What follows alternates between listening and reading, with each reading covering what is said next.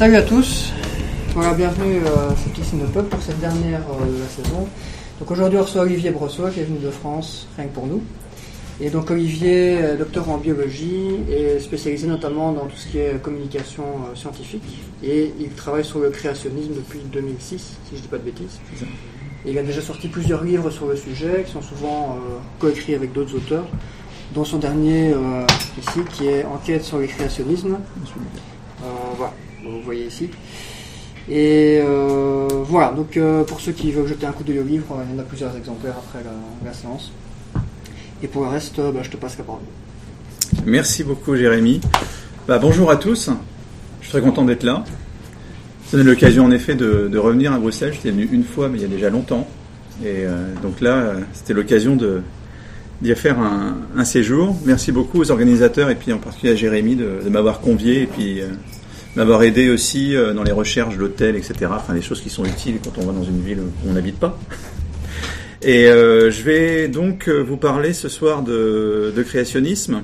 Alors, si je dis pas de bêtises, euh, la saison a commencé par une séance qui était déjà sur ce sujet-là, mais qui n'était pas du tout euh, sur la même approche que celle que je vais vous proposer aujourd'hui, puisque c'était surtout sur euh, la manière, c'était une comparaison, je crois, entre conspirationnisme et créationnisme, si je dis pas de bêtises.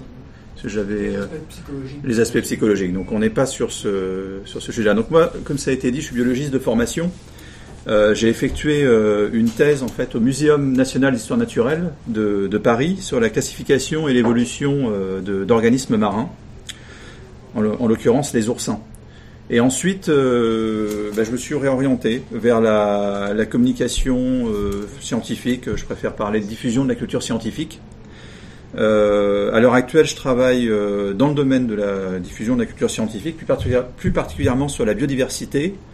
Euh, en général, je mentionne pas mon employeur parce qu'il a rien à voir avec euh, les travaux que j'effectue, en particulier avec Cyril Baudouin, qui est le co-auteur du livre dont on voit la couverture sur la première diapo. Donc, enquête sur les créationnismes, réseau, stratégie et objectifs politiques, qui est euh, le résultat euh, de plusieurs années de, de travail et d'analyse sur cette, sur cette problématique-là. Comme Jérémy l'a dit, on a commencé à travailler dessus euh, fin 2005, début 2006. On avait sorti un petit livre en 2008 sur le sujet, mais beaucoup plus modeste, et on a prolongé l'enquête euh, pendant quelques années pour publier ce livre chez, chez Belin, dont j'ai ramené, donc vous avez vu quelques exemplaires, si ça intéresse certains d'entre vous, je me ferai un plaisir, vous pouvez en faire l'acquisition. Euh, ah bah justement, je vais vous parler d'abord, je vais vous donner juste quelques lignes sur le livre pour savoir de quoi, enfin un peu ce que c'est ce, cet ouvrage et ça de- d'introduire, le, de démarrer l'intervention. C'est en premier lieu une enquête de type journalistique, euh, sachant que tous les éléments que nous présentons sont vérifiables par le lecteur via les notes. Donc euh, il est riche en notes euh, de fin d'ouvrage, mais c'était un truc qui nous semblait vraiment important, c'est de mettre à disposition de tous les lecteurs les, euh, les ressources qu'on a utilisées, ce qui est euh, parti pris. Après, il y en a qui, euh, qui préfèrent avoir des choses qui ont moins de notes, etc., qui en directement, mais ça nous semblait important pour justement pouvoir euh, qualifier notre travail d'enquête et euh, une chose qui soit qui puisse être exploitée ensuite par, par d'autres pour prolonger ce travail-là. C'est aussi un livre qui parle de science et de démarche scientifique, et on a travaillé et écrit avec la volonté de le rendre accessible à tous ceux qui s'intéressent aux, questions, aux questions de société, quelle que soit leur connaissance scientifique. Ça nous semble aussi important parce que euh, il est vrai que les créationnistes, euh, on va y revenir, s'en prennent à certaines disciplines scientifiques euh, et remettent en cause la démarche scientifique de manière générale. Et tout de suite, dès qu'on parle de science et de démarche scientifique, ça fait peur à pas mal de gens. Et, quand on n'a pas du tout de bagage, donc on a essayé de, de fournir des éléments, en particulier dans le premier chapitre, de compréhension de ce qu'est la démarche scientifique et de ce qui la distingue des autres types de discours. Et euh, c'est aussi un, un ouvrage dans lequel on a, on a sollicité euh, d'autres personnes euh, sous forme d'entretien. Il y a une douzaine de chercheurs de diverses disciplines, aussi bien les sciences dites dures, biologie, que des philosophes, sociologues des sciences. et il y a même une personnalité politique qui a été interrogée qui, sur un point que j'évoquerai un peu plus tard. Et c'est, euh, on a élaboré cet ouvrage avec, euh, avec l'objectif d'en faire un vadémécum. Donc bien sûr, on peut le lire de façon continue, mais l'idée c'était vraiment de donner la possibilité euh, aux gens d'accéder aisément à une information avec un découpage euh, qui est euh, volontairement important, puis un index, deux index qui sont très très très complets, de façon à pouvoir facilement accéder à une information, parce qu'on a dans, dans, le travail qu'on a fait, on est souvent été confronté à des ouvrages qui étaient extrêmement intéressants. Puis une fois qu'on avait lu l'ouvrage, si on n'avait pas pris toutes les notes qu'il fallait pour retrouver une information derrière, c'était juste impossible. Et enfin, à moins de refaire la lecture intégrale. Et ça, c'était une des raisons pour lesquelles on s'est dit qu'il faut, à tout prix qu'on puisse euh, donner cette possibilité d'accéder aux structures, parce qu'on a, on a brassé beaucoup, beaucoup de choses. Et donc, je vous propose de rentrer dans le, dans le vif du sujet, si ça vous convient. Vous m'entendez bien, il n'y a pas de problème? Tout va bien? Euh, Alors, le mot créationnisme, il est apparu à la fin du 19e siècle pour désigner des mouvements anti-évolutionnistes qui sont nés dans des églises évangéliques du sud des États-Unis. Ces oppositions se sont développées euh, parallèlement à l'acceptation euh, de plus en plus large, au sein de la communauté scientifique, de la théorie de l'évolution des espèces proposée en 1859 par le naturaliste euh, Charles Darwin, et à sa diffusion dans la société. Je reviendrai brièvement, très brièvement là-dessus, et surtout sur les implications de la théorie darwinienne de l'évolution qui permettent de mieux comprendre les oppositions qu'elle rencontre depuis déjà de nombreuses décennies. Euh, donc dans un sens premier, les créationnistes sont ceux qui affirment que le récit de la création, tel qu'il apparaît par exemple dans la Genèse, doit être accepté à la lettre. Et ces partisans considèrent que la théorie de l'évolution est une remise en cause de leurs croyances et de leur conception du monde, et c'est une des raisons pour lesquelles ils la, il combattent. Alors pour être un peu plus concret euh, ce, démarrage. Euh, depuis plusieurs années, divers médias euh, présentent le, le Creation Museum, le musée de la création, qui est situé aux, États-Unis, à Petersburg, dans le Kentucky, et qui a vu le jour en 2007. C'est un musée qui a coûté, alors ça c'est le prix euh, initial, hein, je ne doute pas qu'il y a de l'argent dépensé depuis pour continuer à le faire vivre, 27 millions de dollars, et il a accueilli plus de 2 millions de visiteurs depuis son ouverture en 2007. Et il est dirigé par une puissante structure créationniste américaine qui s'appelle euh, Answers in Genesis, les réponses euh, dans la Genèse. Euh, ce musée présente les origines de l'univers, de la vie et de l'humanité, conformément à une lecture littérale du livre de la Genèse. La, théorie de l'évolution y est rejetée, et dans le prolongement, il y a une toute nouvelle, il y a un parc d'attractions qui va voir le jour là dans, c'est pour très proche, je crois que la date officielle ça doit être le 6 juillet, qui s'appelle l'Arche de Noé, c'est la même structure euh, qui porte ce projet depuis de nombreuses années déjà. Il a fallu rassembler beaucoup d'argent puisqu'il écoute, euh, bah là, le, les chiffres qui sont donnés à l'heure actuelle, c'est environ 90 millions de dollars, euh, ce qui représente des sommes assez considérables. Vous avez donc une photo là sur laquelle on voit la reconstitution de l'Arche de Noé qui est déjà bien avancée. La photo a plusieurs, à quelques mois, donc on peut imaginer que là, à quelques jours de l'ouverture, c'est totalement euh, terminé et surtout euh, tout ce qu'il y a autour est également aménagé et c'est la pièce maîtresse, on va dire, c'est cette arche de Noé, mais il y a d'autres euh, parties, d'autres, on va dire, pavillons qui sont prévus autour de, grands thèmes de la, de la Bible. Donc des moyens importants et surtout des, un type de créationnisme et des structures qui font souvent sourire. J'ai vu des sourires dans la salle parce que ça voilà, ça fait, sourire. Euh, Est-ce que je voulais, euh, je veux en arriver à quoi Au fait que notre livre contribue entre autres à déconstruire certaines idées reçues qui sont encore très répandues dans les médias et dans l'opinion publique à propos du créationnisme. Alors je ne vais pas être exhaustif sur les, idées reçues, mais je vais en évoquer quelques-unes. Euh, par exemple, les créationnistes sont nécessairement anti-évolutionnistes. En l'occurrence, les créationnistes dont j'ai parlé là, américains, euh, eux sont clairement anti-évolutionnistes, mais on va voir que c'est un peu plus compliqué que ça aujourd'hui. Les créationnistes ne concernent que les églises protestantes évangéliques aux États-Unis. C'est aussi quelque chose qu'on peut, euh, peut-être un peu moins maintenant, mais encore, ça dépend des, médias qui s'emparent de la question. Il y a quelques années, quand on a commencé à travailler sur le sujet, euh, c'était particulièrement important. C'est-à-dire que même des personnes qui nous ont dit que ça servait à rien de travailler sur ce type de sujet, de s'intéresser à ce qui pouvait se passer en Europe parce qu'on n'avait pas de problème en Europe, euh, que, que finalement on agitait des chiffons rouges. Ou, enfin voilà, il y a plein de choses comme ça qu'on a pu entendre, des choses sur lesquelles certaines personnes qui ont pu nous le dire sont revenues d'ailleurs dans les années qui ont suivi. Il y a eu quelques événements, dont certains dont je vais parler là, euh, comme l'envoi de l'Atlas de la création. Ça vous parle, hein, je vois des hochements de tête dont ça parle à certains, mais je vais y revenir plus tard.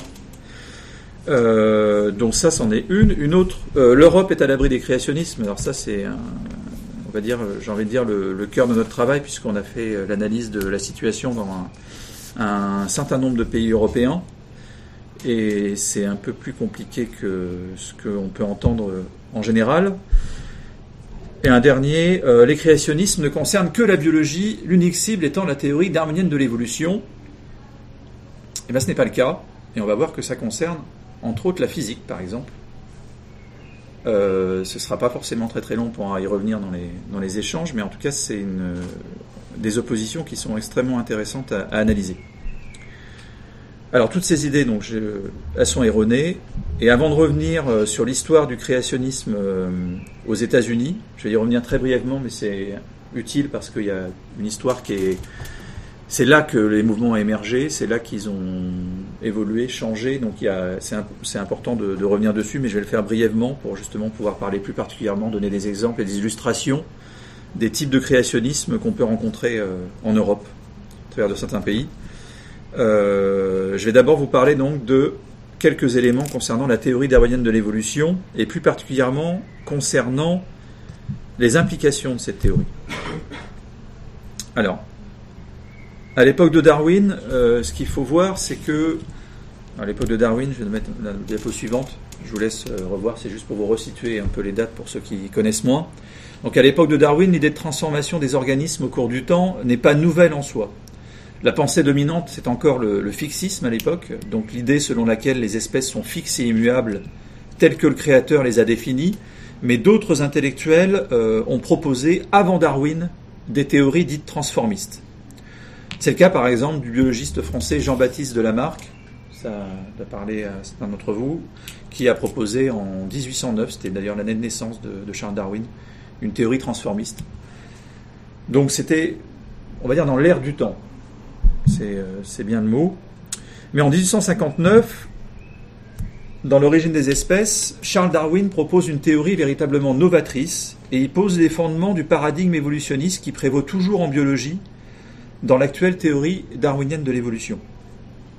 Alors sa théorie, elle repose largement sur le tandem variation-sélection naturelle. Là, je vous juste pour euh, rappel, mais je ne vais pas m'étendre là-dessus. Euh, ce qu'il faut retenir, c'est qu'au final, Darwin montre que l'ordre apparent de la nature, qui est recherché dans les classifications du vivant depuis déjà euh, plusieurs siècles, donc l'ordre apparent de la nature correspond en fait à une histoire évolutive des organismes et à leur origine commune. Et ça, c'est cette origine commune, c'est un des éléments euh, importants de, ce qu'il a apporté. En, 1800, en 1871, pardon, dans la filiation de l'homme et la sélection liée au sexe, un autre ouvrage de, Darwin. Il faut avoir en tête que dans sa carrière, il a publié une trentaine d'ouvrages, dont sur des sujets très variés, aussi bien euh, la reproduction chez les orchidées que son dernier ouvrage euh, très intéressant, c'était sur les vers de terre. Et c'était un ouvrage qui peut être considéré comme, enfin, donner un de, un ouvrage d'écologie, quoi. Enfin, je veux dire, dans le sens où il posait la question de comment est-ce que les vers de terre, si petits animaux, pouvaient avoir une, influence si grande dans la fertilité des sols en Angleterre. Il a fait beaucoup d'expériences sur les vers de terre, etc. Je reviens sur le, livre que j'évoquais, La filiation de l'homme et la sélection liée au sexe. Dans ce livre, Darwin étend le transformisme à l'espèce humaine et décrit également la sélection sexuelle qui complète l'action de la sélection naturelle. Euh, il place généalogiquement Homo sapiens parmi les singes et il s'intéresse à l'action de la sélection naturelle sur les, variations morphologiques mais aussi sur les comportements il est allé dans ce livre jusqu'à s'intéresser à, l'origine de la morale euh, d'un point de vue évolutif et euh, en utilisant ce qu'il avait déjà développé précédemment.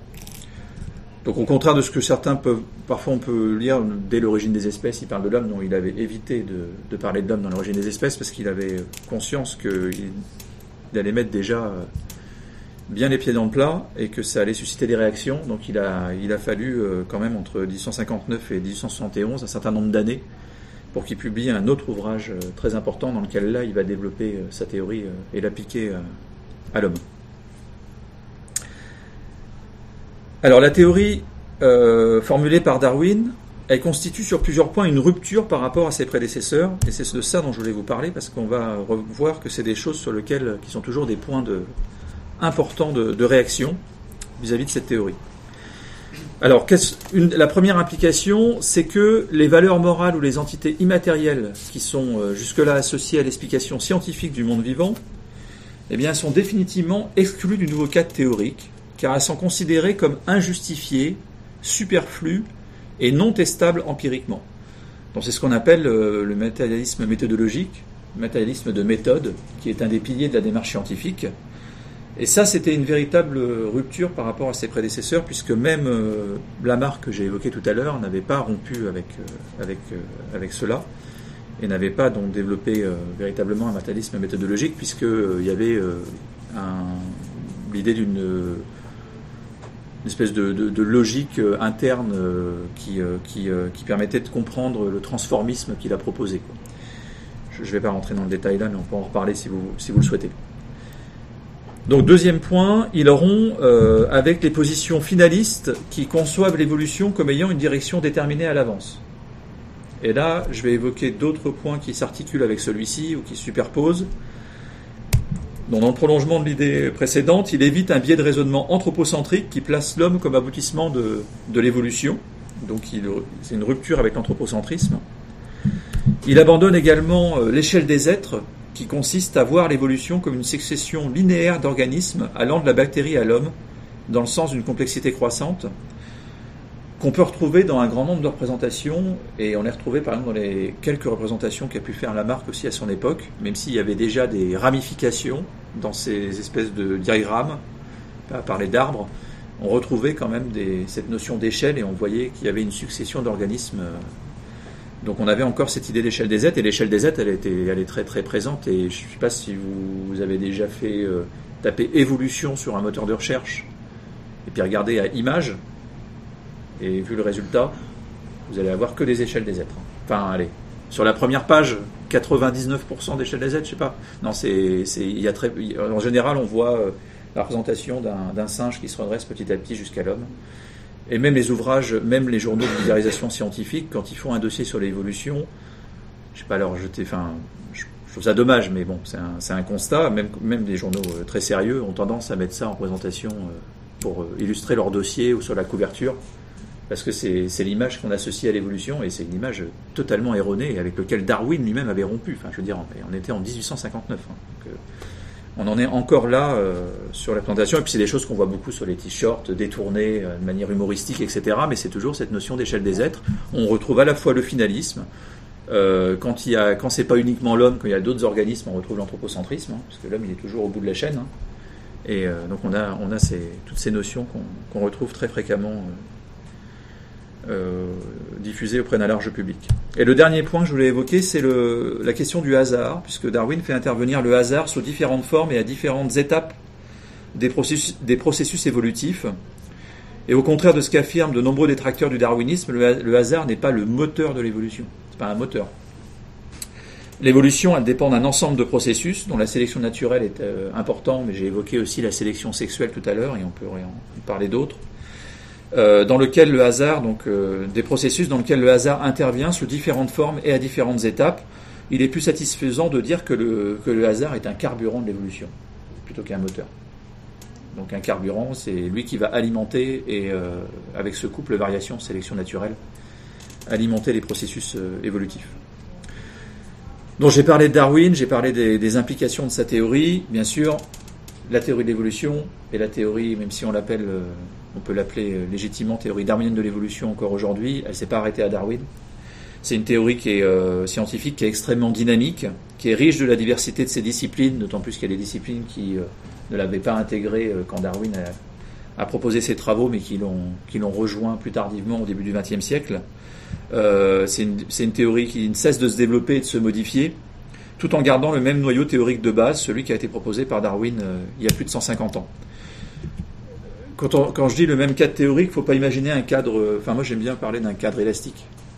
Parce qu'en en fait, c'est un peu l'idée. C'est-à-dire qu'on a quand même un cadre théorique qui a été proposé, mais suffisamment élastique parce que, au fil de l'histoire et depuis euh, des décennies, les chercheurs, en continuant de travailler sur ces thématiques-là, ont, proposé des, euh, hypothèses, des théories, des, euh, des, travaux qui ont finalement continué d'alimenter ce cadre et continué de faire grossir ce cadre il faut bien voir que tout scientifique aimerait bien être soit le nouveau Darwin, soit le nouveau celui qui va obtenir un prix Nobel. Ou, enfin, il n'y a pas de prix Nobel en biologie, mais bon, euh, vous voyez ce que je veux dire? Donc, euh, à une reconnaissance. Donc, il y a toujours eu des scientifiques pour dire qu'ils avaient une théorie euh, novatrice qui était une alternative au darwinisme. Mais en fait, à chaque fois, ces théories, elles pouvaient être extrêmement intéressantes. Elles ont finalement alimenté le cadre. On peut penser à la théorie neutraliste de Kimura. On peut penser aussi aux équilibres ponctués de, de Stéphane Jay Gould, qui à un moment s'était revendiqué comme étant proposant une alternative au darwinisme, et lui-même, à la fin de sa vie, dans son ouvrage posthume majeur, La structure de la théorie de l'évolution, euh, explique que ce qu'il a proposé et ce qu'ils ont développé euh, euh, avec, avec ses équipes finalement alimenter le, le, cadre, le cadre proposé par Darwin. Voilà, donc j'arrête là-dessus. Je redis que je vais parler par la suite de théorie darwinienne de l'évolution. Et pourquoi? Parce que, comme on va le voir, on peut être évolutionniste, évolutionniste et non darwinien. Et encore, on peut être évolutionniste et créationniste. Ce qui n'est pas forcément évident au premier abord. Tout va bien? On continue. Alors je vous propose de parler brièvement des États-Unis, mais ça va pas être très long. Euh, c'est un pays qui, en tant que foyer initial des mouvements créationnistes, constitue un modèle pour comprendre leur cheminement dans un contexte d'opposition idéologique aux transformations profondes de la société. Pendant le XXe siècle, les discours créationnistes, ils vont subir des reformulations et des adaptations au sein de trois mouvements majeurs qui sont motivés par les mêmes objectifs politiques. Les trois mouvements majeurs, je vais les évoquer juste après. L'élaboration de discours créationnistes de plus en plus sophistiqués, elle correspond en fait d'une part à une adaptation à des avancées de la science qui ne pouvaient plus être ignorées ou rejetées. Ça, ça a contribué à ces, changements. Et d'autre part, à une spécificité du système américain qui est que les différentes croisades que je vais évoquer, et le terme croisade était employé par les créationnistes eux-mêmes et pas forcément par les opposants, les, grandes croisades se sont traduites par des affrontements juridiques euh, très euh, importants qui ont pu donner lieu à des, procès très médiatisés. Je ne vais, pas reparler, je vais pas parler des procès dans, les quelques minutes qui viennent, mais si ça vous intéresse, on pourra aussi en discuter euh, à l'issue de l'intervention. Alors tout d'abord, il y a le créationnisme littéraliste de la première moitié du XXe siècle, qui est marqué par le célèbre procès du singe qui euh, a lieu en 1925 dans le Tennessee. Et dont ce créationnisme littéraliste, il, euh, il a pour objectif d'interdire l'enseignement de l'évolution. Simplement, il y avait un, euh, n'y avait pas d'alternative, c'était l'interdiction totale. Et c'est un, mouvement qui va durer pendant longtemps. Alors il y a pas mal d'étapes. Je vous dis, je vais pas, je vais, continuer parce que sinon on peut en parler longuement. C'est très intéressant. Il y a un petit livre d'ailleurs euh, qui parle uniquement du procès du singe. C'est un livre de Godwin qui s'appelle Le procès du singe, qui revient sur les, je pas de bêtises, le procès a duré 11 jours et sur ce qui euh, s'est passé avant et après le procès et ces 11 jours de procès. Alors dans les années 70-80, le créationnisme littéraliste devient un créationnisme dit scientifique en se parant d'un costume scientifique pour imposer une conception religieuse dans l'enseignement des sciences. Pour eux, selon ces créationnistes-là, il faudrait enseigner une prétendue science de la création qui serait une alternative à la théorie de l'évolution. Ils parlent de balance treatment, euh, traitement équilibré, et donc ils parlent intentionnellement de science de la création, de créationnisme scientifique, en particulier science de la création, pour que ce soit présenté comme étant, comme étant une science. Alors la science n'est plus seulement une cible, comme c'était le cas pour les créationnistes littéralistes, elle devient un instrument pour légitimer objectivement la vision du monde de ces créationnistes. Et euh, va s'en suivre, euh, là où il y a eu des procès euh, pendant un certain nombre d'années, à partir de 1925, le procès du singe pour la première croisade. Là, c'est dans les années 80 qu'il va y avoir des procès. J'ai mis 70-80 parce que le, créationnisme scientifique va vraiment se développer dans les années 70. Et c'est à partir des années de 81 que les procès vont, vont intervenir et vont succéder jusqu'à la 1987. Et euh, il faut voir que c'est en lien avec l'élection de Ronald Reagan à la tête des États-Unis, puisqu'il a apporté un soutien officiel à l'enseignement du créationnisme scientifique, et c'est là que les procès ont, démarré. Euh, avec un, le plus important et le plus médiatisé du moins était au, début de cette, cette période. Alors au début des années 90, on a le mouvement du dessin intelligent qui, émerge. Alors dessin intelligent, c'est pas dessin IN, hein, c'est dessin EIN, donc euh, Intelligent Design. Ce dernier accepte de larges pans du corpus scientifique contemporain, notamment l'idée d'évolution. Bon, déjà, on a un mouvement là qu'on peut qualifier de créationnisme évolutionniste, qui témoigne du fait que créationnisme et évolutionnisme ne se posent pas nécessairement. Donc ils acceptent l'idée d'évolution, les intelligent designers ou les partisans du dessin intelligent, mais ils refusent les processus qui sont proposés par, la biologie contemporaine à l'intérieur du cadre de la théorie darwinienne de l'évolution. La démarche scientifique est alors instrumentalisée de la même manière que précédemment, mais pour imposer dans l'enseignement des sciences l'idée d'une évolution guidée par une intelligence supérieure, indéfinie et transcendante. Euh, l'objectif est d'imprégner toute la société de cette idée grâce à une légitimité scientifique euh, usurpée.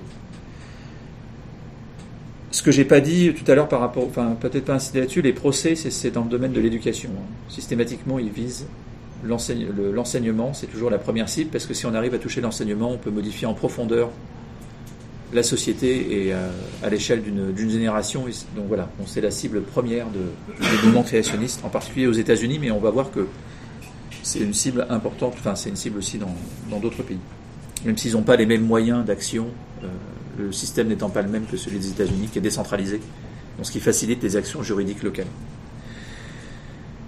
Donc pendant le XXe siècle, euh, je vous ai parlé des, trois mouvements. Donc aujourd'hui, on est rendu, alors j'ai pas appuyé, donc on a science de la création et dernier. Et après le dessin intelligent, alors on a une espèce d'évolution parce qu'ils ont perdu un procès important en 2005 à Dover.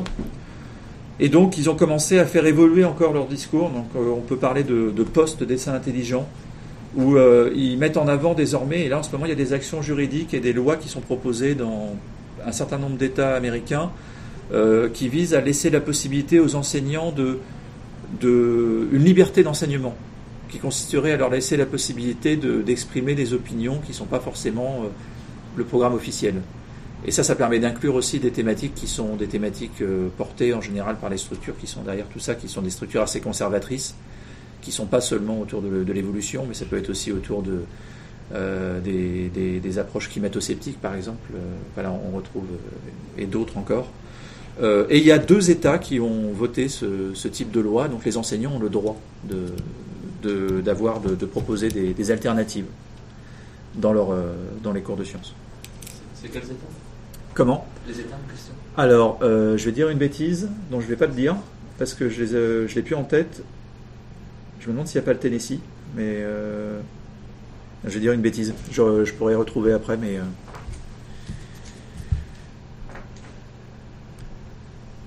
Donc, on en est là. Dans toutes ces formes de créationnisme et d'autres que plus sophistiquées, j'en parle pas tout de suite, mais je vais parler après de ce qu'on voit sur la diapo, là, le spiritualisme englobant. Je vais en parler un peu plus loin, au travers d'une structure française et d'une structure américaine qui soutient euh, et qui finance beaucoup de programmes, la fondation euh, Templeton, la John Templeton Foundation. Peut-être certains en ont entendu parler. Donc ce sont des, les créationnismes dont j'ai parlé. Alors ils se succèdent dans le temps. Il ne faut pas imaginer que c'est un remplacement systématique que l'un remplaçait l'autre et que tout ça est terminé. Aujourd'hui, le créationnisme scientifique, euh, bah, il est très actif. Vous l'avez très présent aux États-Unis. On l'a vu au début avec l'illustration et le Creation Museum et puis le, le parc d'attractions désormais. Et d'ailleurs, dans les sondages qu'il peut y avoir au sein de l'opinion publique euh, américaine, euh, c'est le type de créationnisme qui, est le plus important puisque c'est de l'ordre de 40% des sondés qui, euh, qui, adhèrent à une approche de type créationnisme scientifique. Et le, des choses du type dessin intelligent, c'est de l'ordre de 25%.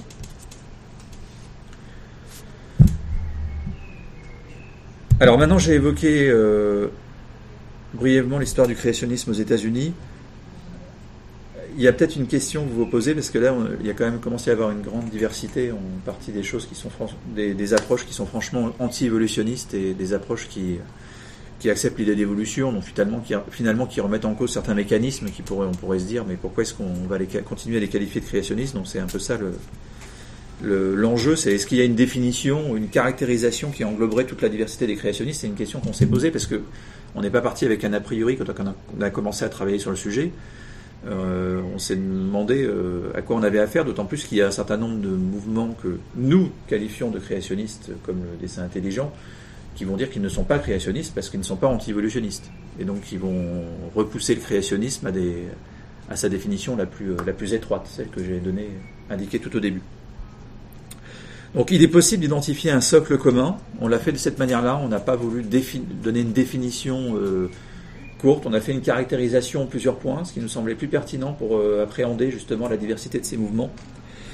Donc il est, possible d'identifier un socle commun et c'est d'autant plus important, comme je disais, que les créationnistes les plus sophistiqués présentent leur doctrine comme non créationniste et scientifiquement légitime.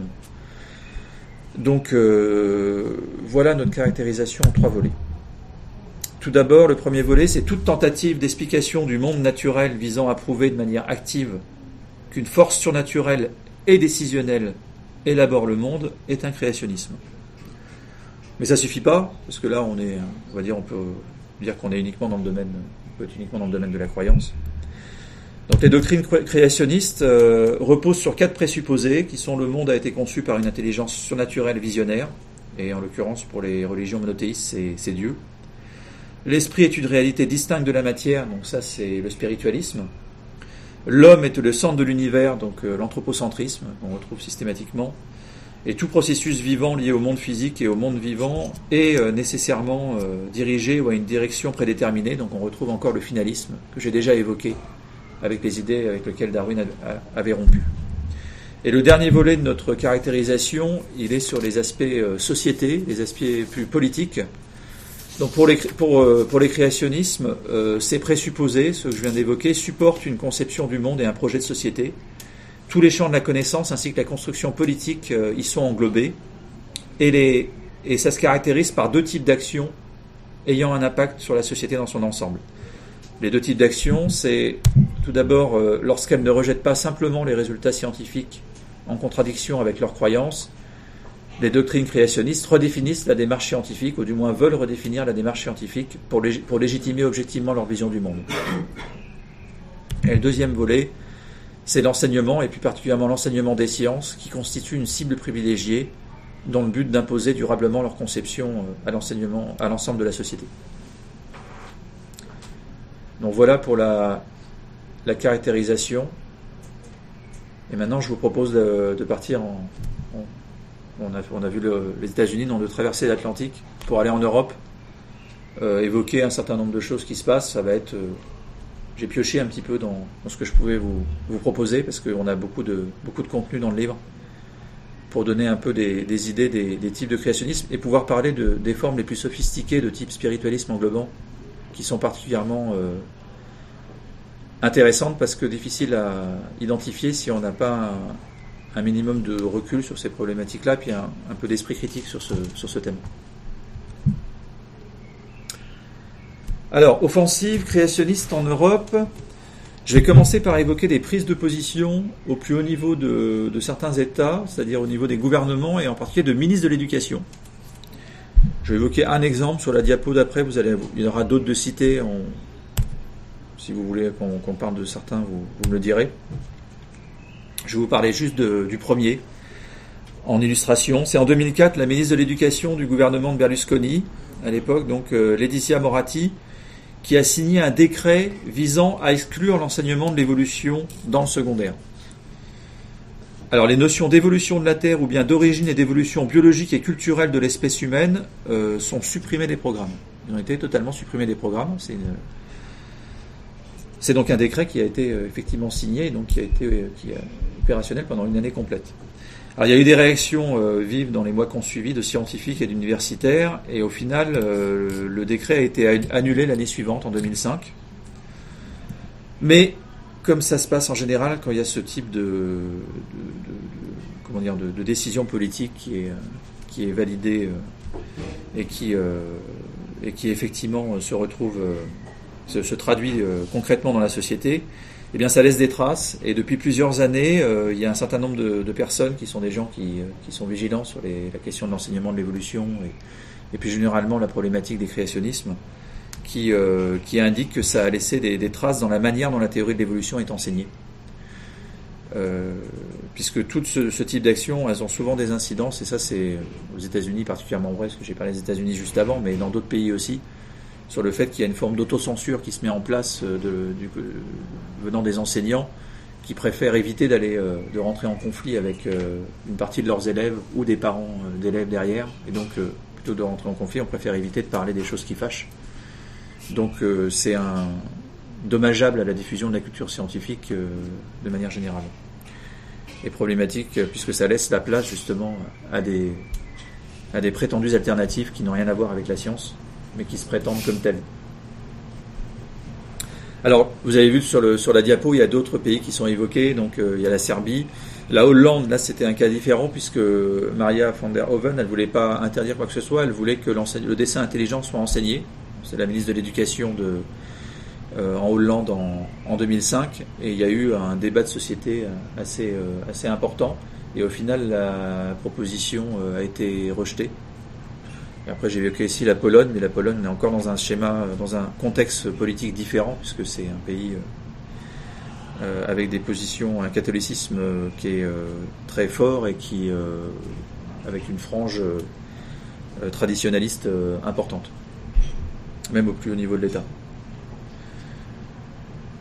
Alors, c'est cette position, celle que j'ai évoquée de Moratti et celle d'autres ministres de l'Éducation, contre la théorie de l'évolution ou bien en faveur du dessin intelligent sont l'aboutissement du lobbying de structures organisées qui créent des musées, des musées pardon, publient des ouvrages, qui organisent des conférences, qui interviennent dans les médias et qui utilisent pleinement la puissance de communication euh, d'Internet.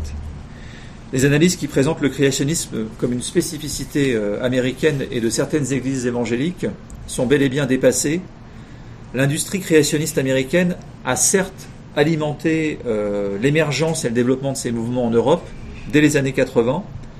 Et il y a des liens aussi qui existent entre les mouvements créationnistes et européens.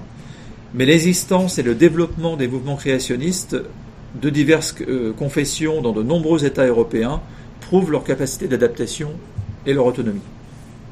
Les créationnismes européens sont protéiformes, ni organisés autour d'une confession particulière, ni au sein de, de partis politiques spécifiques, les connexions euh, constatées entre les mouvements créationnistes, qu'elles soient internationales ou interconfessionnelles, témoignent d'objectifs politiques qui sont partagés, au moins temporairement, hein, c'est toujours pareil. Tant qu'on a des objectifs communs, même si on a des de confessions différentes, on peut s'associer. Si jamais ils arrivent à avancer sur ce, sur ce front commun, on va dire, sur ce terrain commun, ensuite euh, ils commencent à se diviser sur les, les points de, de confession ou de, de dogme qui les, qui les distinguent. Euh, donc également, de, ça témoigne de stratégies euh, communes qui visent à, à, toucher le plus de personnes possible. Et l'analyse de la situation dans les pays européens est d'autant plus intéressante que les contextes politiques, culturels, sociaux et confessionnels sont variés. Donc on, est, on, est, on a en quelque sorte des, euh, autant de laboratoires au sein desquels il est possible d'étudier les conditions d'émergence et de développement des mouvements créationnistes. C'est comme ça qu'on a, qu'on a abordé le, le sujet. Et en tout cas, qu'on s'est rendu compte qu'il y avait matière à, l'aborder de cette manière-là euh, pour de nombreux pays et à, essayer de, comprendre comment est-ce que les mouvements aient pu émerger, dans quel contexte politique, etc. Alors, je ne vais pas développer, faute de temps, les multiples offensives qu'on a qui sont constatées, qu'on a constatées euh, et qu'on analyse en détail dans l'ouvrage, mais euh, par exemple en Allemagne, au Royaume-Uni, au Royaume-Uni, je vais, je vais en parler juste après, aux Pays-Bas, en Suède, en Italie, en Russie, en Pologne, en Roumanie. Vous l'avez compris, hein, j'ai dit Europe, hein, c'est pas au sens de l'Union européenne, c'est au sens du Conseil de l'Europe. Donc euh, vision large. En plus, si on commence à parler de l'Europe avec le Brexit hier, enfin bref, ça va commencer à devenir compliqué parce que je vous parle du Royaume-Uni juste après. Bon, ils sont pas encore totalement partis, mais non, non, c'est l'Europe au sens, du, Conseil de l'Europe, donc euh, qui est étendu, qui, est, qui inclut la Turquie, par exemple, euh, la Russie. Euh,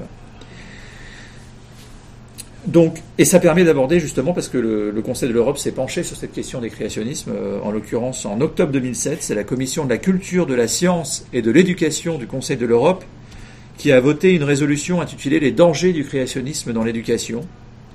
Et cette institution, je cite, invite les instances éducatives des États membres à promouvoir le savoir scientifique et l'enseignement de l'évolution et à s'opposer fermement à toutes les tentatives de présentation du créationnisme comme une discipline scientifique.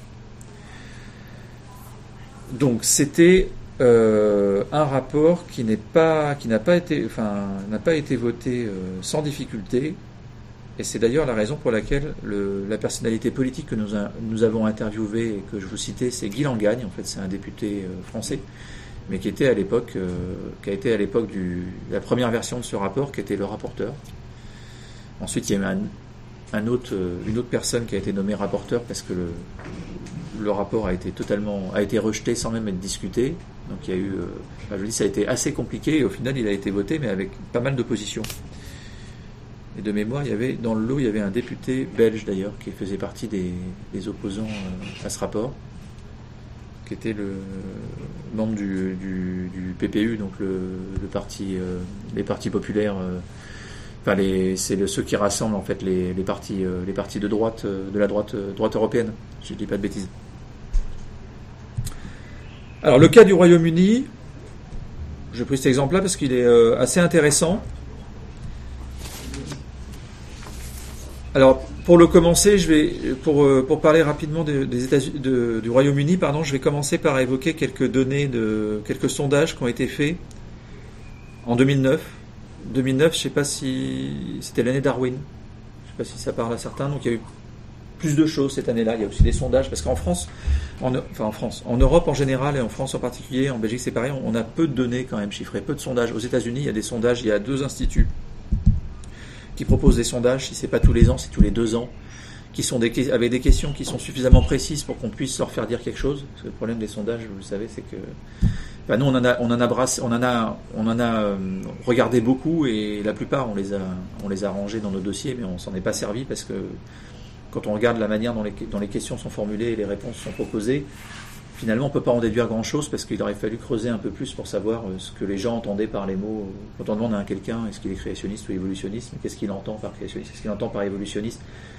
Bref, on a, il restait plus grand chose pour, euh, pour l'Europe, mais euh, il y a quelques sondages qui ont été faits à l'occasion de l'année Darwin. Donc là, je vais citer un- une étude qui a été commandée par le British Council, réalisée en avril 2009, qui posait la question de l'enseignement de la théorie de l'évolution en classe de sciences à l'école. Donc on a 21% euh, qui souhaitent uniquement l'enseignement de la théorie de l'évolution. Donc je parle, de, je parle des Britanniques. Hein. 21%. 54% des Britanniques qui estiment que les théories évolutionnistes devraient être enseignées avec d'autres perspectives, possibles, telles que le dessin intelligent et le créationnisme scientifique. 50 54%. On a 6% qui veulent l'enseignement de toutes les approches, à l'exception de la théorie de l'évolution. Pourquoi pas? Et 3% ne souhaitent l'enseignement d'aucune approche. Et les 16% restants, en fait, ne, sont pas, ne savent pas, n'ont pas su euh, quoi répondre. Un autre sondage de 2008, donc c'était euh, la même série, mais il a été réalisé un petit peu avant, fin d'année 2008, auprès d'enseignants anglais et gallois des collèges et lycées, indique que 29% des enseignants de sciences et 37% toutes disciplines confondues pensent que le créationnisme doit- être enseigné dans les cours de sciences. Donc 29% enseignants de sciences, 37% toutes disciplines confondues. Donc c'est des résultats qui témoignent de l'importance des idées créationnistes au sein de l'opinion euh, publique euh, britannique. Et en fait, c'est une situation qui, qui est à mettre en parallèle avec la multiplication des organisations et des églises créationnistes depuis le, le début des années 90.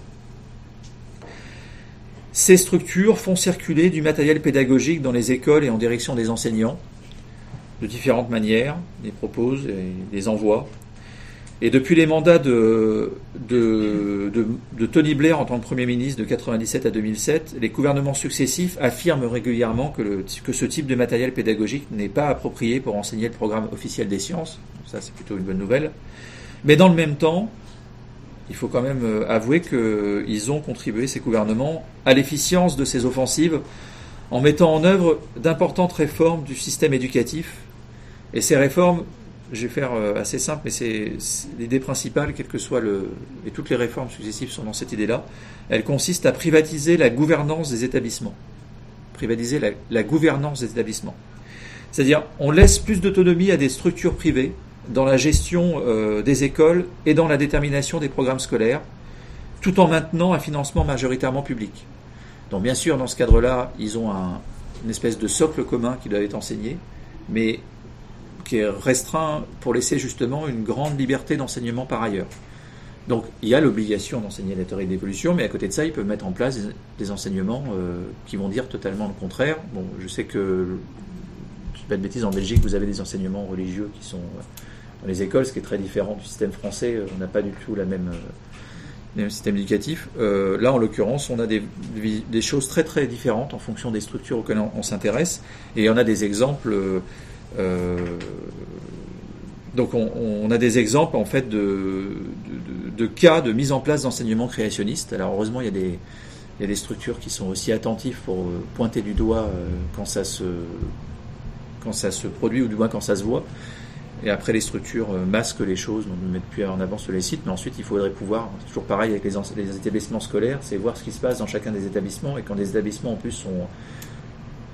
Le contenu est, dirigé par des structures privées, euh, même s'il y a de l'argent public, euh, donc a priori un contrôle qui devrait être possible, les contrôles, c'est toujours compliqué.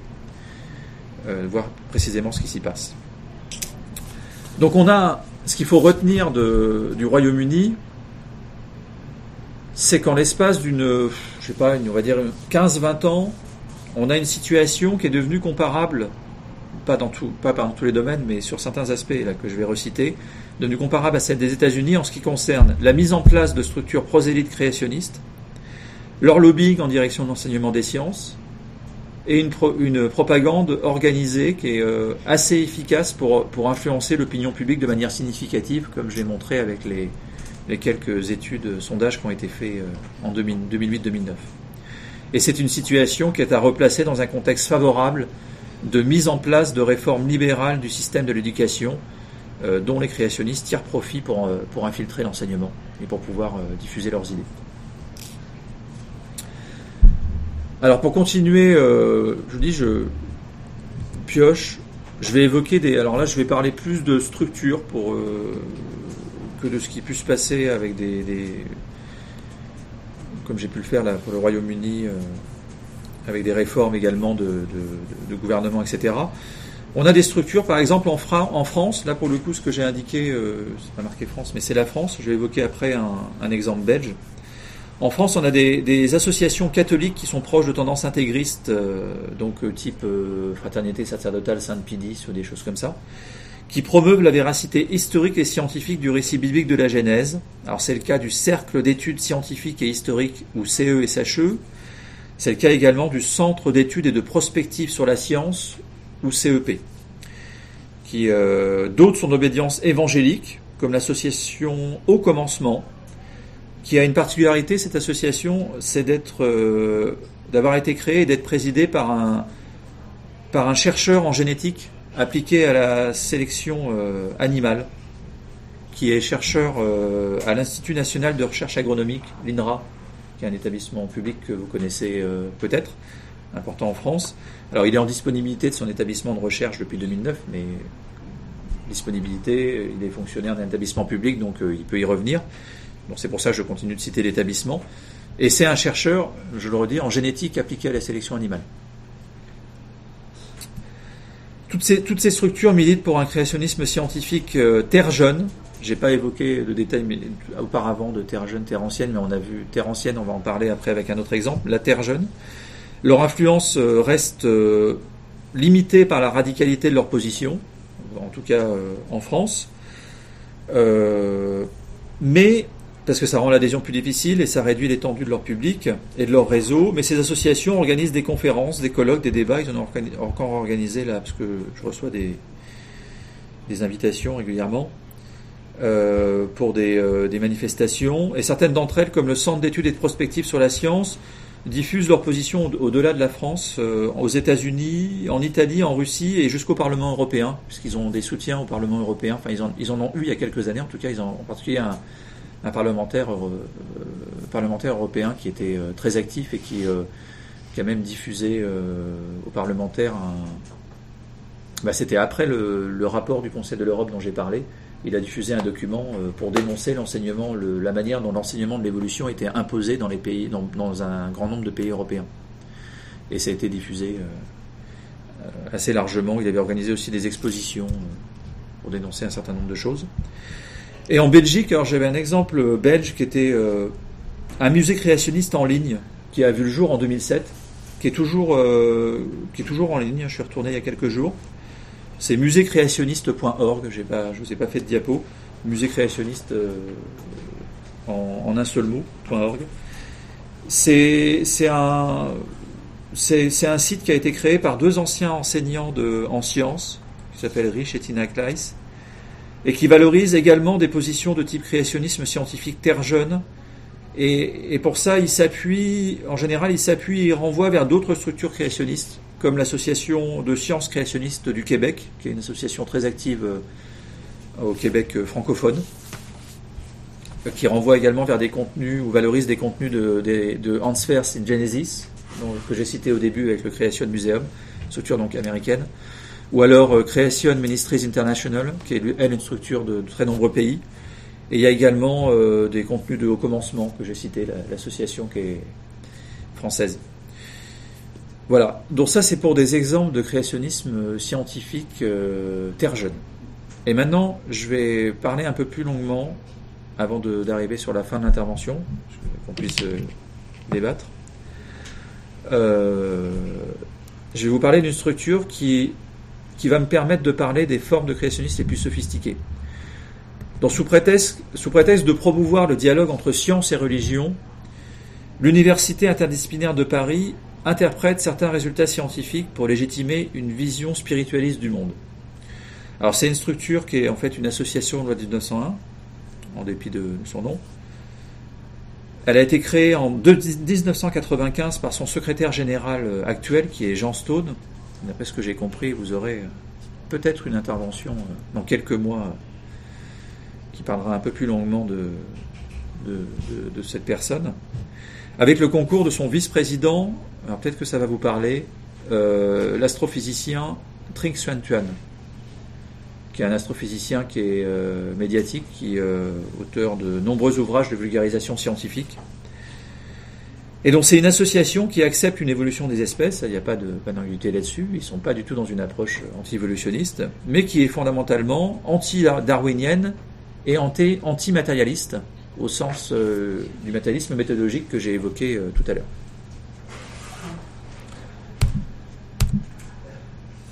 Alors, L'association, l'Université interdisciplinaire de Paris s'appuie sur un certain nombre de scientifiques, euh, y compris des prix Nobel. Alors, ils sont toujours mis en avant. euh, vous avez des personnes sur la diapo là, que j'indique, que vous avez des noms qui vont peut-être vous parler ou que vous avez déjà vus. Il y a des gens qui sont décédés, mais c'est toujours des gens qui, sont, qui figurent dans les membres ou anciens membres de l'association ou du conseil scientifique. Euh, et qui s'appuie également sur euh, donc ces scientifiques ils ont en commun de brouiller les frontières entre science et religion pour tenter de concilier leur foi personnelle avec la démarche scientifique. Pour cela, ils promeuvent une science spiritualisée en défendant des interprétations spiritualistes de résultats scientifiques et en prétendant que la science, j'aime bien cette phrase, la science apporte la preuve d'une réalité, de l'existence pardon d'une réalité à laquelle la science elle-même n'aura jamais accès. Je vous le refais En prétendant que la science apporte la preuve de l'existence d'une réalité à laquelle la science elle-même n'aura jamais accès. C'est un truc qu'on retrouve souvent. C'est toujours, on va vraiment mettre en avant la démarche scientifique et, des résultats issus de la science pour pouvoir euh, dire, voilà, regardez, ça, prouve bien qu'il y a une réalité qui est, qui est distincte et même de la science que voilà, ça c'est un truc qu'on retrouve souvent sur un certain nombre de schémas. Et vous voyez sur la diapo que les, euh, parmi les personnes euh, qui sont citées, il y a des gens qui concernent des chercheurs qui concernent en physique, euh, en biologie et en neurosciences. Et en fait, on voit qu'on touche aux questions des origines à chaque fois. Enfin, origine euh, dans les sens qu'ils peuvent employer, parce que l'origine en, en science c'est un peu compliqué, mais origine de l'univers, origine de la, de la vie, origine de la conscience. Donc on a souvent des chercheurs dans ces, dans des dans ces disciplines-là.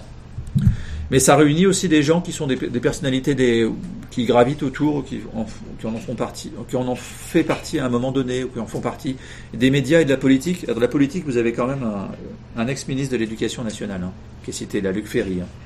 Ça fait des années qu'il continue de faire la promotion des ouvrages de Jean Stone, qui euh, est l'auteur d'un certain nombre d'ouvrages, dont certains qui sont, comme il aime le mettre lui-même en avant euh, sur son site internet, euh, des best-sellers. Il y en a un qu'on va voir sur une diapo après qui s'appelle euh, Notre existence a-t-elle un sens c'est des livres qui se vendent, c'est un livre qui s'est vendu à plusieurs dizaines de milliers d'exemplaires. J'ai pas le chiffre précis, mais on, est sur des tirages, euh, enfin des livres qui se vendent bien.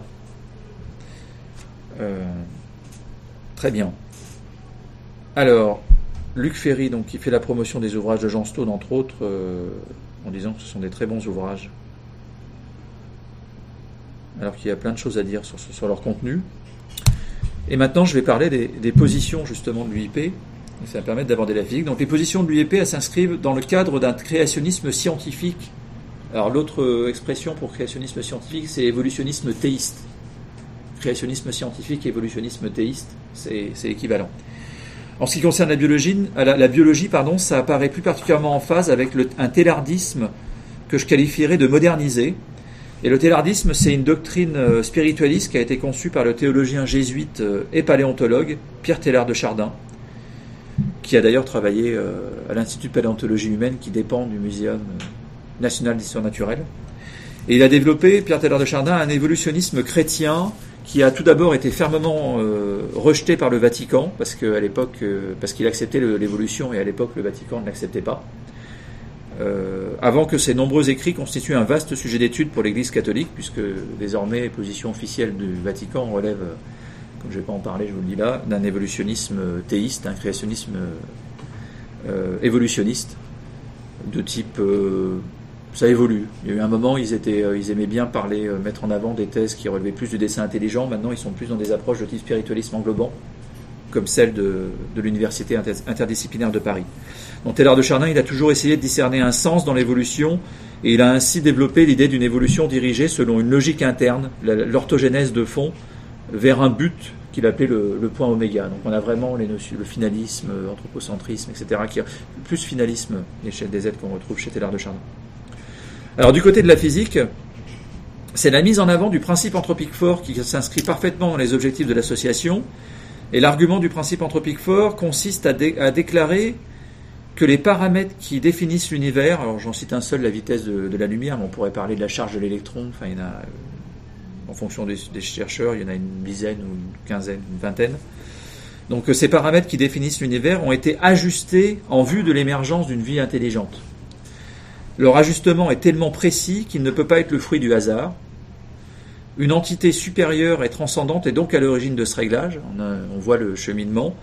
Et c'est une position, bien sûr, anthropocentrique et finaliste qui est indémontrable et qui ne relève pas de la démarche scientifique, même si, je le dis, le principe anthropique, il est issu de, de physiciens, en, en- particulier de Brandon Carter à la fin des années 60, mais la manière dont euh, il a été euh, retourné, transformé par certains pour devenir le principe anthropique fort, euh, c'est là qu'il y a une dérive spiritualiste par rapport à, à l'approche initiale qui était plus un constat qui visait à, réfléchir un petit peu différemment dans le domaine de la cosmologie. Pas rentrer dans le détail. Donc ce principe anthropique, je vais, l'illustrer avec, euh, avec deux personnalités médiatiques, alors qui sont pas, à ma connaissance, euh, ils n'ont jamais été membres de l'université inter- interdisciplinaire de Paris, ils n'en font pas partie, mais c'est des personnalités médiatiques euh, qui sont alors très très médiatisées en France. Je pense que vous entendez régulièrement parler aussi en Belgique. Vous allez m'arrêter si c'est pas le cas. Ce sont euh, les frères Bogdanov.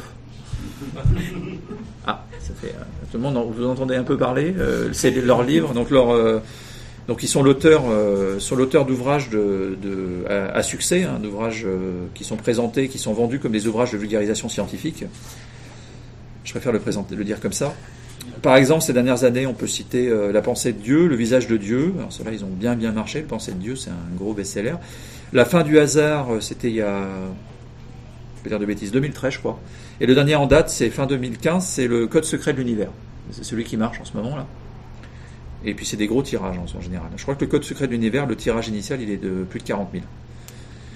Euh, et puis surtout, ils sont invités partout.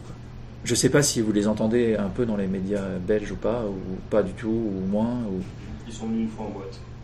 Oui, alors ça, oui. Alors ils font aussi ce genre de choses. En effet, je, je l'ai vu en plus en faisant une petite recherche. J'ai vu qu'ils étaient passés. Comment ça s'appelle C'est une boîte connue euh, en une grosse. Oui, j'ai vu ça. Oui, et ils font ça. Ils font ce genre de choses aussi. Où ils font aussi des, des, des journées spéciales de- d'événements. ouais, oui. Ouais, en Belgique, ils passent pas très souvent, mais comme les Belges regardent la télé française, on les voit beaucoup. Ouais, c'est ça. Oui. En même temps, quand ils passent, on la, on la marque. Oui, oui. Alors, euh, le, le souci avec les frères Bonanov, c'est qu'ils vé- ils véhiculent les mêmes thèses pseudo-scientifiques et spiritualistes euh, que je viens d'évoquer, donc euh, en particulier le sous un vernis scientifique, dans leurs livres et dans les très nombreux médias qui les invitent. Et je vais citer un exemple avec une, une citation de Kriska Bo- Bogdanov, qui était interviewé avec son frère dans, à l'époque, c'était dans un journal suisse. J'aurais pu trouver un autre journal parce que c'est pas les citations qui manquent, et je, mets- je vais les- je vais le citer. Donc il affirme que nous pensons que nous que l'on peut aller vers Dieu à travers l'astrophysique théorique et la cosmologie. Oui, on peut trouver Dieu grâce à la science, c'est ce que nous développons dans ce livre. À l'époque, c'était le visage de Dieu, je crois. une cause que nous acceptons d'appeler Dieu a réglé les 20 premiers paramètres cosmologiques qui sont à l'origine de la création de l'univers.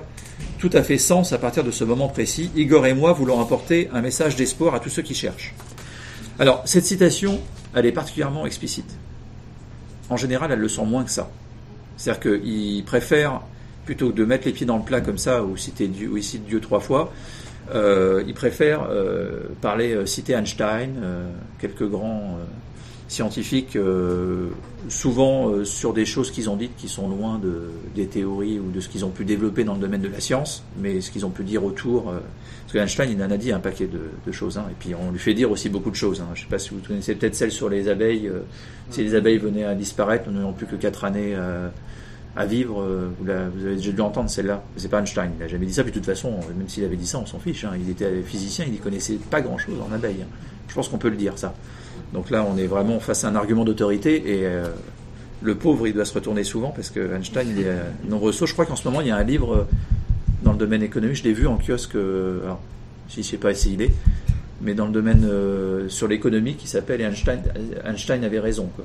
C'est un livre d'économie. Hein. Je sais pas ce qu'il y a dedans, mais bon. Donc euh, non, en général, ils sont ils sont moins explicites que ça, et c'est bien le problème. Et, euh, ils avancent en faisant appel donc à des arguments d'autorité scientifique, etc. Ce qu'ils font dans leurs livres. Hein, je sais pas si vous avez déjà lu un petit peu ce qu'ils écrivent. Alors c'est très c'est une manière très romancée d'écrire. Moi, je trouve ça très fatigant parce que ils mettent en scène véritablement. Euh, ben, Einstein s'est levé, il a pris son petit déjeuner, c'est vraiment ça. Et, de la et là-dedans, ils mettent de la, des éléments de science. Et surtout, ils développent le principe anthropique fort euh, systématiquement et, euh, et très largement dans les, dans les, dans les médias. Donc le problème, c'est qu'ils sont valorisés dans les médias comme des scientifiques et qu'ils peuvent présenter leur thèse spiritualiste comme issue de la démarche scientifique. hein. C'est bien ça le problème. Après, je leur laisse le droit de s'exprimer. Ils ont la chance d'être invités un peu partout, donc ils peuvent en plus euh, dire ce qu'ils ont envie de dire à beaucoup de gens, du moins toucher beaucoup de gens. Alors pour en revenir à, l'université inter- interdisciplinaire de Paris, et pour euh, terminer sur elle, je dirais que la diffusion des positions néo-thélardiennes et du principe anthropique fort illustre parfaitement la volonté finaliste et, anthropo- et anthropocentrique de cette association, et ce, euh, que ce soit pour tenter d'expliquer l'origine de l'univers, de la vie ou de l'homme.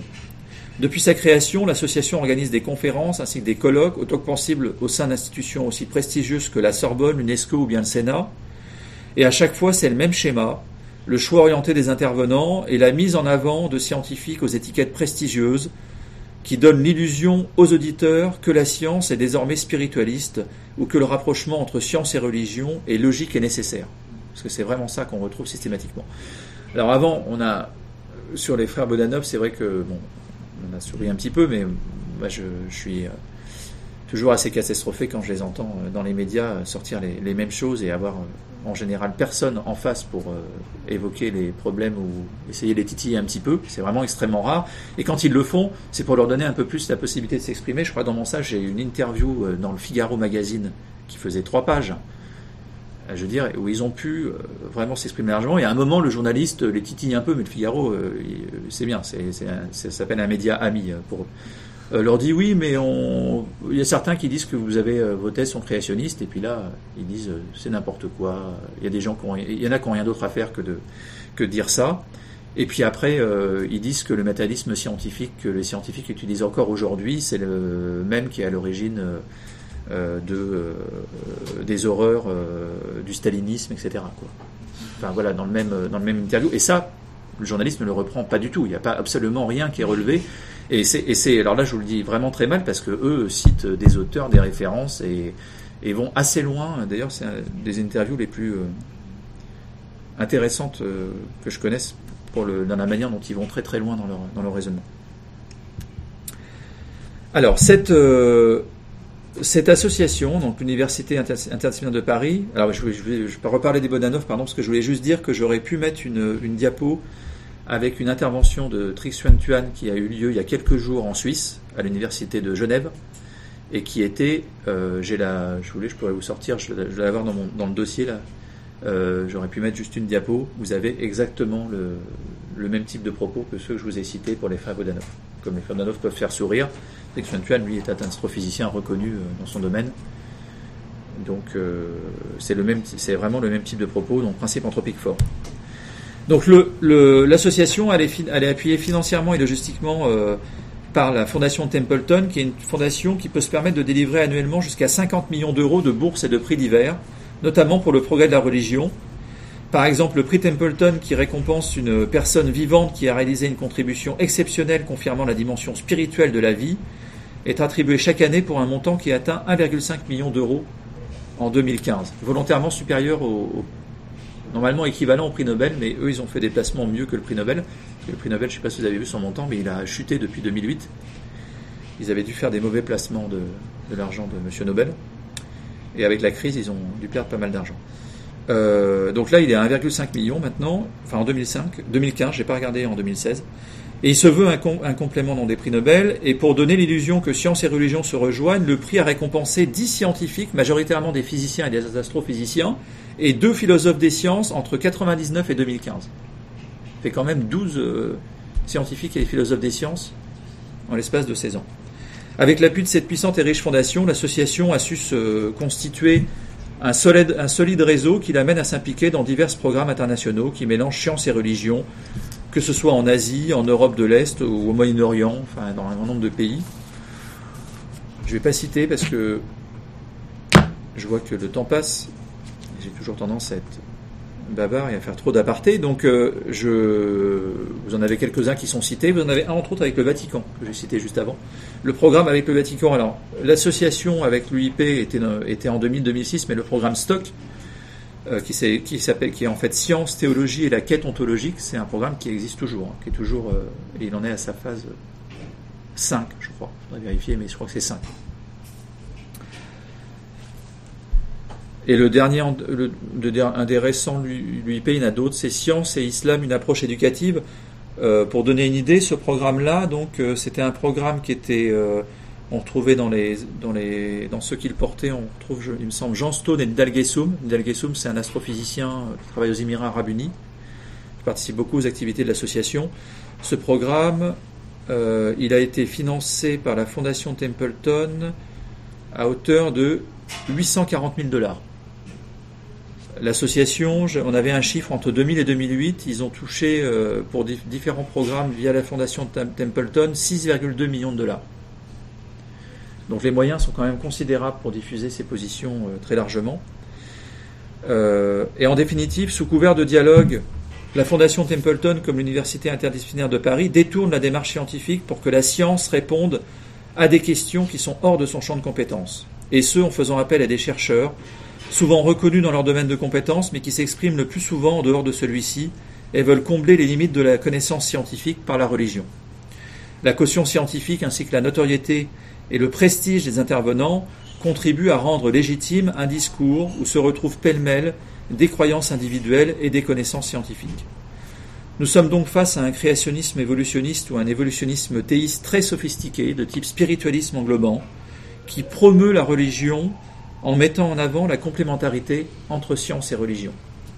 Ces structures utilisent les autres formes de créationnisme comme repoussoir et affirment, en sollicitant la communauté scientifique sur des questions théologiques, que la science ouvre des questions auxquelles la religion apporte des réponses, comme le sens, la finalité, etc. Et là, je vous renvoie au- au- à ce que développe la Fondation Templeton.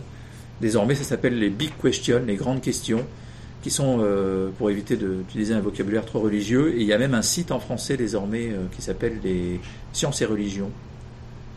Donc, euh, c'est un site qui est marqué, euh, qui est financé par, en- entre autres par la Fondation Templeton. Et euh, pour information, parce que ça apparaît pas du tout sur le site, c'est marqué comme étant un rassemblement de contenus, etc., divers et variés. En fait, derrière, c'est euh, euh, c'est l'Université interdis- interdisciplinaire de Paris, via l'argent de la Fondation Templeton.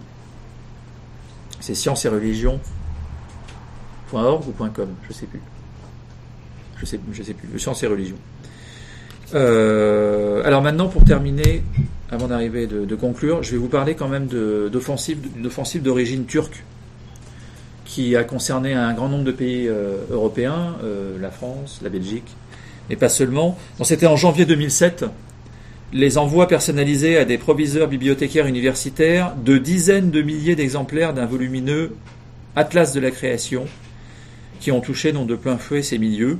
Et alors que le problème était jusque-là sous-estimé, voire ignoré, eh bien, un certain nombre de pays, dont la France et la Belgique, mais également la Suisse, l'Espagne, etc., se sont retrouvés brutalement confrontés à la problématique d'un créationnisme musulman.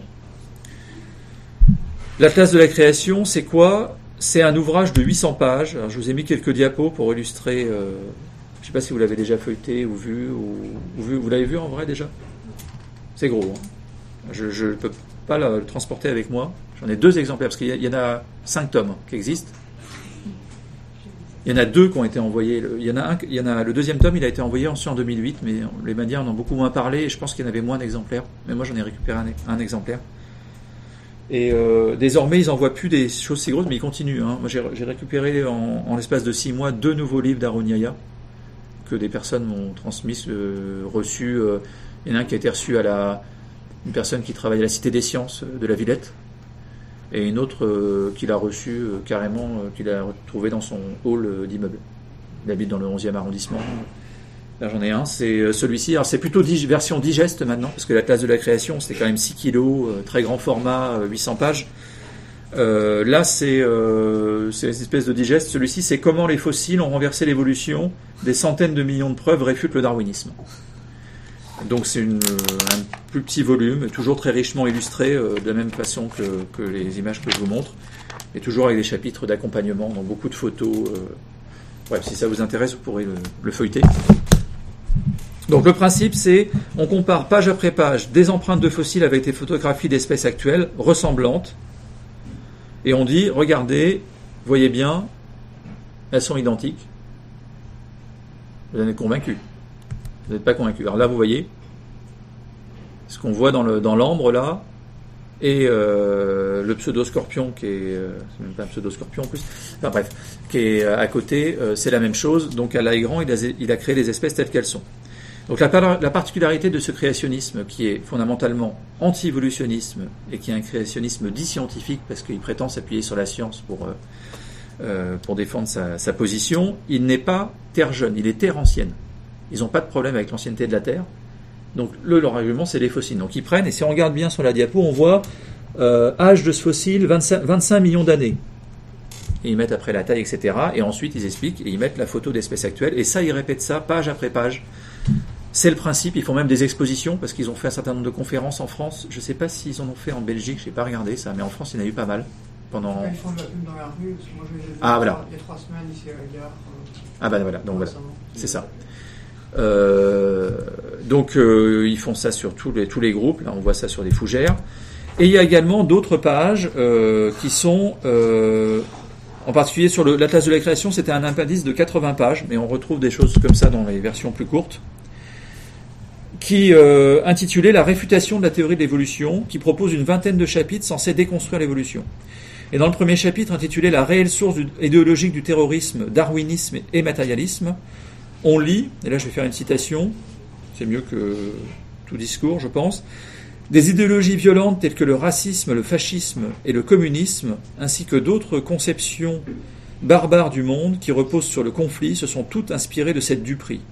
Dans ce chapitre, nous examinerons le désastre que le darwinisme a amené au monde et nous dévoilerons les relations qu'il entretient avec le terrorisme, l'un des problèmes globaux l'un des- les plus importants de notre époque. Et quelques pages plus loin, on peut lire Le terrorisme qui sévit dans notre, sur notre planète n'émane d'aucune des trois religions divines, mais plutôt de l'athéisme, son expression de nos jours étant le darwinisme et le matérialisme. Donc là, on a vraiment un concentré. Alors, il ne faut pas penser que ce- c'est un discours qu'on retrouve uniquement chez ce type de créationnisme d'origine musulmane, puisque ce sont exactement le même type de position et de propos qu'on va pouvoir retrouver euh, au sein de, créationnistes euh, évangéliques euh, aux États-Unis, type créationnisme terre jeune. Et d'ailleurs, une bonne partie des contenus, en fait, c'est là qu'il y a des passerelles extrêmement importantes, c'est des récupérations de contenus qui sont juste ad- adaptés à une sauce musulmane en rajoutant, en acceptant l'ancienneté de la terre. Ils prennent des éléments qui proviennent du dessin intelligent, du créationnisme scientifique. Et pour illustrer le fait que c'est pas propre, alors là on a hein, les attentats sur les tours jumelles, c'est des darwinistes, des darwinistes qui en sont responsables. Vous avez même une photo. Et à côté, vous avez, pour bien montrer que ce sont ces amalgames caricaturaux, ils sont partagés par des créationnistes d'autres confessions. Vous avez euh, une, c'était une affiche qui était distribuée aussi dans la rue sur une conférence organisée à l'église Saint-Nicolas du Chardonnay, qui est, le fief de la fraterni- fraternité sacerdotale Sainte-Pédiste, donc euh, catholique traditionnaliste. Donc là, au cœur de Paris, et c'était évolutionnisme, poison universel. Et vous voyez les amalgames en bas. Je vous laisse reconnaître les personnes. Donc, euh, vous avez Freud, vous avez Staline, vous avez euh, Hitler, vous avez Marilyn Manson qui fait partie. C'est aussi le, le mal incarné. C'est aussi une illustration. Il y a Mao. Eh ben, c'est pour eux aussi c'est le mal incarné parce qu'il a amené une rupture. euh, et- ils auraient pu, ils ont, ils je pense, plus de place en largeur. Euh, mais ça, c'est- voilà, c'est des choses qui sont quand même organisées. euh. En plus, ils mettent, une citation de Darwin. euh, je vais pas la lire là parce que il faudrait la commenter, et ça va être un peu long. euh, qui, en effet, quand on la lit comme ça, peut paraître assez, assez brutal. Mais vous savez le problème hein, quand on extrait. Euh, juste, c'est un livre, euh, le, la filiation de l'homme, il fait 600 pages, je crois. Donc là, ils ont extrait euh, quelques lignes et euh, bon, qui sont, qui peuvent paraître un peu, un peu brutales, mais Darwin était, euh, avait pas des, était des positions, il était, enfin, dénonçait l'esclavage pendant toute sa vie, etc. Donc c'est pas représentatif de sa pensée, ce qu'on peut lire sur le, sur le panneau. Mais c'est vrai que c'est pas mal pour interpeller. Alors c'est une organisation qui est très, euh, qui est très organisée et qui est très déterminée avec un objectif qui est de faire disparaître la théorie de l'évolution, de l'enseignement et de promouvoir le Coran. Mais pas seulement à l'échelle de la Turquie, comme on l'a bien compris, mais à une échelle internationale. La France, je quand même le dire, est une cible privilégiée. Ils le, ils le disent eux-mêmes. Ils ont même un site qui s'appelle Panique Darwiniste en France qui le- l'explique. Euh, parce qu'il y a énormément de sites internet. Et ce, pourquoi? Parce qu'en France, il y a la, la laïcité à la française et pour eux, c'est euh, un- une cible majeure ils considèrent que si la France tombe, les autres pays suivront. Donc euh, c'est euh, c'est comme ça qu'ils le présentent. Donc ils ont énormément de, ils ont une propagande qui est très, qui est très, euh, très organisée, avec une, puissance financière qui est non négligeable, hein, parce que l'envoi de livres, etc., la, réalisation de sites internet. Maintenant, ils ont, ce qu'ils ont développé beaucoup dernièrement, c'est des applications euh, pour smartphone. Il y en a des dizaines et des dizaines qui sont disponibles. Je vous- ai mis, c'est les petites vignettes qui sont là, c'est que des applications smartphone, et je crois qu'elles sont, j'avais récupéré de la, à la fin. Ils les mettent à la fin de leur livre aussi. Et tous leurs livres sont disponibles en PDF, en téléchargement gratuitement. Vous pouvez les commander aussi sur les sites de vente, mais tout est disponible gratuitement, tous les contenus. Et ça dans des dizaines de langues. Et beaucoup, beaucoup maintenant, ils font beaucoup de traductions en chinois par exemple. Mais il y a beaucoup de monde en Chine. Voilà. Alors c'est le, le, j'ai pas dit, mais c'est Harun Yahya et son vrai nom c'est Anna Oktar qui est le fondateur euh, de, de l'organisation isla- islamique qui, euh, qui porte euh, toutes ces, tous ces éléments. Alors c'est toujours son nom qui apparaît sur les documents, mais bien entendu, il faut imaginer plein de petites mains qui produisent. Lui-même n'étant ni, euh, il est ni, euh, ni théologien, imam ou quoi que ce soit, euh, ni euh, scientifique. hein. il est diplômé des beaux-arts et il a développé euh, une, enfin, ce qui, présente, l'islam qui présente est assez particulier, peut même être assez critiqué par d'autres euh, musulmans. J'ai pu le constater en allant à des conférences euh, qu'il a organisées. Alors, c'était pas lui-même, c'était parce que lui-même pouvait pas venir en France, mais c'était des personnes qu'il représentait qui euh, animaient les conférences. Et il y a eu des réactions d'autres musulmans dans la salle qui n'étaient pas d'accord avec certaines choses qu'il disait à propos de l'islam. Mais bon, de toute façon, il y a aussi beaucoup de- d'approches différentes. Donc ça, c'est des exemples de sites. Il y en a des, dizaines. hein. Ça, vous pouvez en trouver énormément euh, qui sont euh, sous, plus ou moins euh, élaborés. Enfin, il y a plein de, il y a plein de choses cliquables. hein. Il y a plein de contenus derrière, euh, des vidéos, des, photos. Voilà, on en arrive à la fin. Ça, c'était juste pour resituer, parce que comme j'ai évoqué euh, créationnisme, alors vous voyez, c'est pas des pas des cases bien identifiées. hein. Il y a une superposition, on a des continuums, on peut trouver des, des, des, structures ou des personnes qui vont supporter des positions qui sont un peu intermédiaires, mais on part du créationnisme littéraliste en haut, et puis on a créationnisme scientifique avec euh, version terre jeune, terre ancienne, et on a après les approches plus sophistiquées de type évolutionnisme théiste ou créationnisme évolutionniste, évolutionniste à l'intérieur desquels il y a le dessin intelligent, et il y a également le spiritualisme englobant euh, que j'ai évoqué avec la Fondation Templeton, entre autres, et l'Université interdisciplinaire de Paris, et j'ai resitué quelques structures que j'ai évoquées là-dedans. Et en fait, ça, c'est une partie euh, des structures qu'on a, auxquelles on s'est intéressé dans le livre. Je vais vous donner quelques chiffres pour, euh, pour la conclusion sur la question de l'acceptation et de la compréhension de la théorie de l'évolution par le public, parce que c'est assez intéressant. Euh, en fait, il y a des travaux qui témoignent du fait qu'indépendamment des questions de croyance ou d'adhésion à une religion, parce que comme on a, j'ai parlé beaucoup de, de croyances, les créationnistes, en fait, ils ont un terreau sur lequel ils peuvent développer leur position. Je vais partir de quelques sondages publiés en 2006 dans la revue Science. Euh, C'était une analyse portant sur l'acceptation de la, théorie de l'évolution par le public qui, a offert une comparaison de résultats obtenus dans 34 pays. Et il en ressort que la France et, et la Belgique seraient parmi les pays dont la population accepte le plus largement la théorie de l'évolution pour expliquer l'apparition de l'espèce humaine.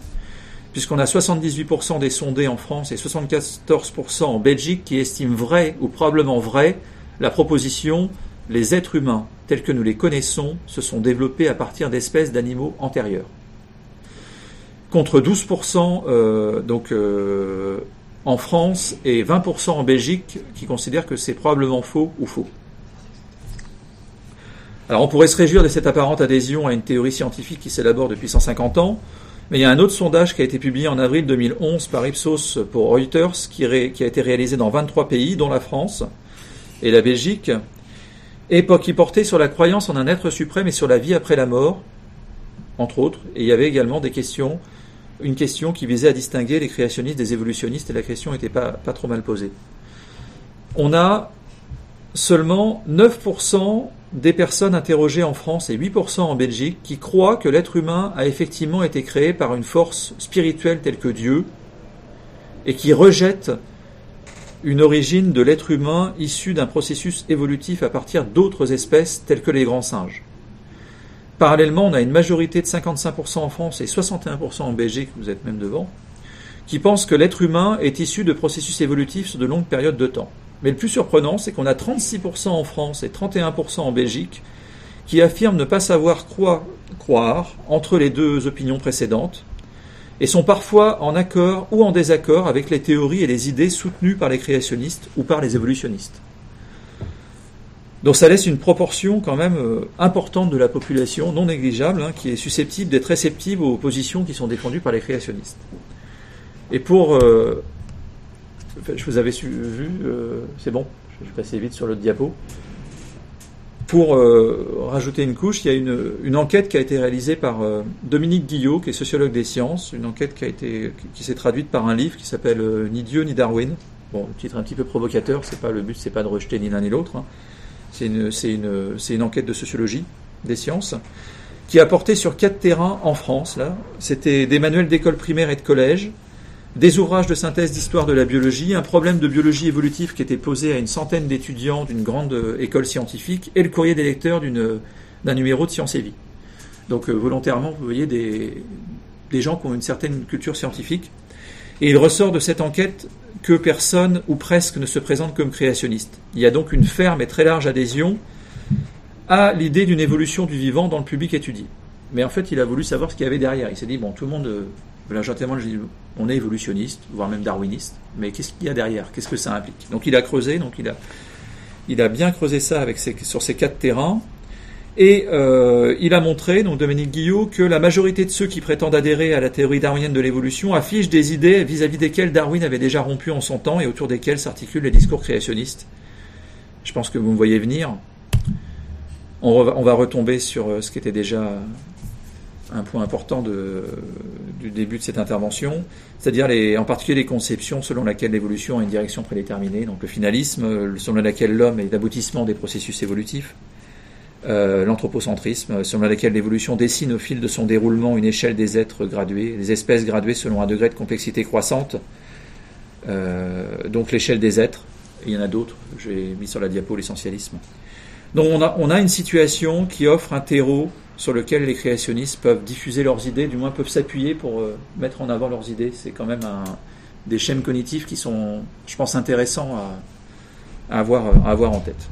Donc au final, tous les créationnismes, ils ont en commun d'instrumentaliser la science et de promouvoir une vision du monde où la religion constitue la source de valeurs morales qui devrait régir la société. C'est également au nom d'ailleurs de cette prétendue autorité morale que les institutions religieuses tentent d'intervenir ou interviennent dans les débats de société, tels que, euh, alors peut-être euh, nous ça nous a beaucoup concerné en France, mais la loi autorisant le mariage et l'adoption pour les homosexuels, euh, les débats ont été et les interventions ont été importantes, ou encore sur les contenus des programmes dispensés dans l'enseignement, et ça, et ça a été le cas, et c'est encore le cas, avec les remises en cause des enseignements autour des études sur le genre, qui euh, ont fait l'objet de, de beaucoup d'interventions de, de responsables religieux, et qui mettent en avant, euh, j'ai des un petit dossier de, de communiqué de presse de représentants d'institutions religieuses qui mettent systématiquement en, avant des éléments de science. Ils parlent d'anthropologie, ils parlent de... Enfin voilà, ils instrumentalisent la science aussi pour défendre leurs positions qui vont à l'encontre d'éventuelles avancées euh, sociétales. Et c'est ça. Donc c'est là, là, vous avez une liste, la dernière diapo, c'est euh, le créationnisme, euh, un marqueur. Donc le créationnisme, c'est un, c'est un marqueur de nombreuses questions de société. Enfin, c'est comme ça qu'on l'a qu'on l'a appréhendé. C'est c'est de cette manière-là qu'on a voulu euh, on a voulu en fait prendre en compte l'ensemble de ces problématiques pour appréhender le dynamisme actuel des mouvements créationnistes de part et d'autre de l'Atlantique. Et, et donc là, j'en cite pêle-mêle la laïcité et ses remises en cause, des contenus de l'enseignement, euh, un marqueur aussi de la formation des enseignants, de la culture scientifique et sa diffusion dans la société, la, réceptivité, pardon, je vais y arriver, des citoyens aux pseudosciences, le rôle des médias dans la diffusion de, thèses créationnistes en lien avec la manière dont ils traitent de sciences, également les réformes allant dans le sens d'une privatisation de l'éducation, etc., etc. Et j'ai quand même terminé par la promotion de l'esprit critique, parce que c'est bien l'endroit pour le faire, à Sceptique, euh, dans un pub Bruxelles. Donc euh, c'est euh, c'est autant de choses qu'on a essayé de, de prendre en compte pour analyser cette problématique des créationnistes, qui finalement est plus une problématique de société qu'une problématique scientifique. D'ailleurs, si vous en parlez avec des scientifiques, ils vont vous dire que ça les concerne pas parce que c'est pas de la science.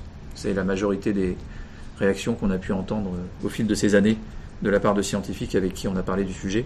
Et je vous remercie de votre attention et je suis désolé d'avoir un peu dépassé ce que j'avais prévu, mais c'est parce que j'ai encore fait des apartés. Et merci de votre attention.